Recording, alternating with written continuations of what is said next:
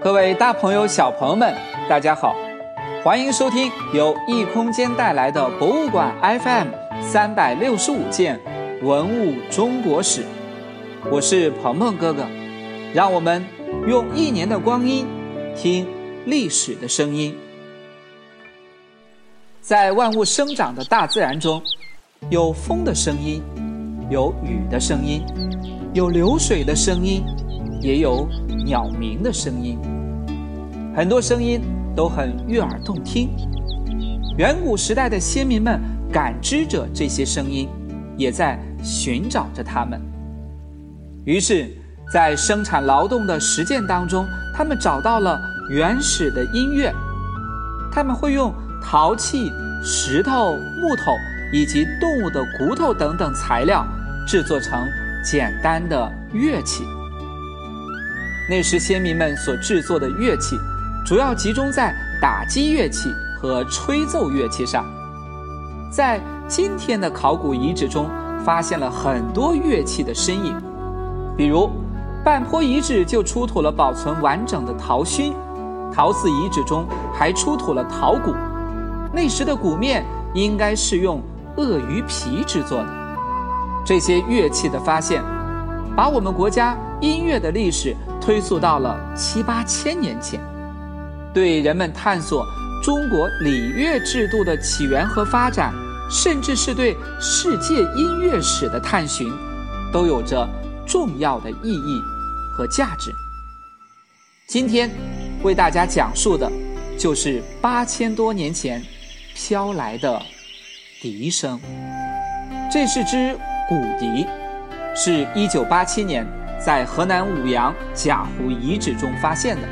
属于裴李岗文化，当时出土的骨笛不是只有这一只，而是有二十六只，分别被收藏在不同的博物馆。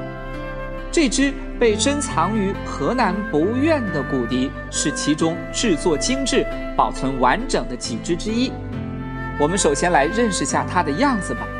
长度呢，大约有二十三厘米，相当于普通筷子的长度。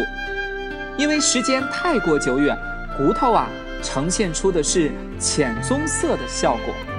对了，小朋友们猜猜看，这些骨笛是用什么动物的骨头做出来的呢？其实，基本啊都是来自于鸟类的腿骨。那小朋友们可以继续思考，为什么要选择鸟类的腿骨来制作骨笛呢？说到笛子。很多人会想到横着吹的横笛，这支骨笛可是竖着吹的，在它的上面一共有八个孔，除了差不多大小的七个孔外，在第六孔和第七孔中间还有个小孔。有人说这是做笛子的骨头本身带有的，还有人说这是为了调整第七孔发音而特意钻出来的调音孔。除了这只八孔的骨笛外，还有五孔、六孔和七孔等等不同的样子。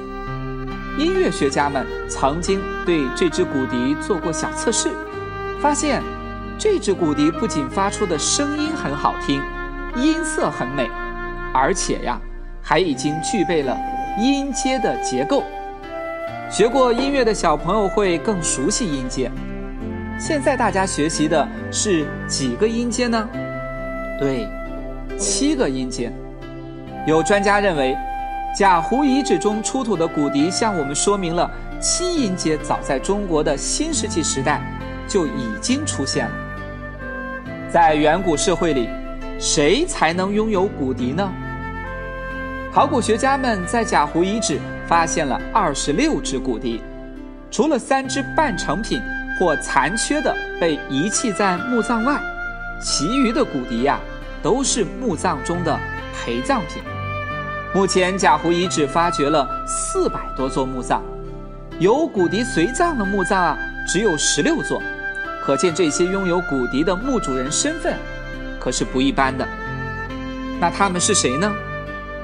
在这些有骨笛出土的墓葬中，考古学家们还发现了龟甲。和叉形骨器，它们很有可能是跟当时的宗教活动有关。所以，有专家认为，这些拥有骨笛的人身份啊，应该是和部落的巫师、祭司等等有关系的。和这只骨笛一起出土的还有一只骨笛，应该是在主人生前就断了，但是呢，被主人在折断处钻了十几个小孔，用细线精心的绑好再固定。骨笛上貌似还有用丝织品缠裹的痕迹，可见在那时骨笛多么受到先民们的珍视啊！小朋友们可以想象这样一个场景。骨笛的主人在祭祀活动中吹奏起一支歌颂神灵的曲子，部落的先民们在笛声中虔诚地祭拜着神灵，祈求生活平安、部落富饶繁荣。那么，在祭祀当中，先民们除了献给神灵颂歌，还会跳舞吗？明天的节目里，鹏鹏哥哥再为大家讲起。今天的互动小环节，请小朋友们动动手，找一根比较粗的吸管，给上面钻上小孔，是不是也能做出一个小小的乐器呢？好了，我们今天博物馆 FM 三百六十五件文物中国史就讲到这里，明天再见。